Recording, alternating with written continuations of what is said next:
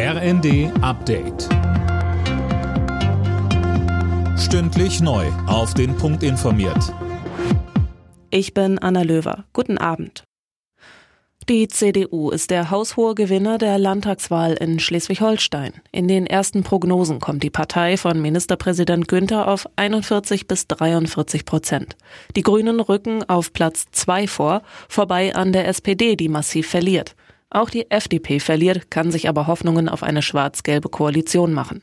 Der SSW, die Partei der dänischen Minderheit, legt zu, während die AfD verliert und es nach den aktuellen Zahlen wohl nicht in den Kieler Landtag schafft.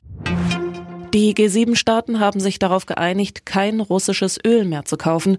Das hat das Weiße Haus mitgeteilt. Heißt, auch Deutschland importiert künftig kein Öl mehr aus Russland. Die G7-Regierungschefs haben in einer Videokonferenz mit dem ukrainischen Präsidenten Zelensky beraten.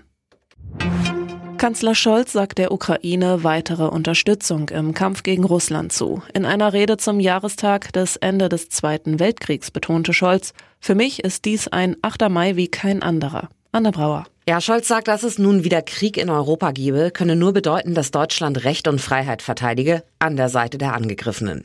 Die Bundesrepublik habe bei ihrer Hilfe für die Ukraine erstmals überhaupt in ihrer Geschichte Waffen in ein solches Kriegsgebiet geschickt und dabei, so Scholz, sorgfältig abwägend auch schweres Gerät geliefert.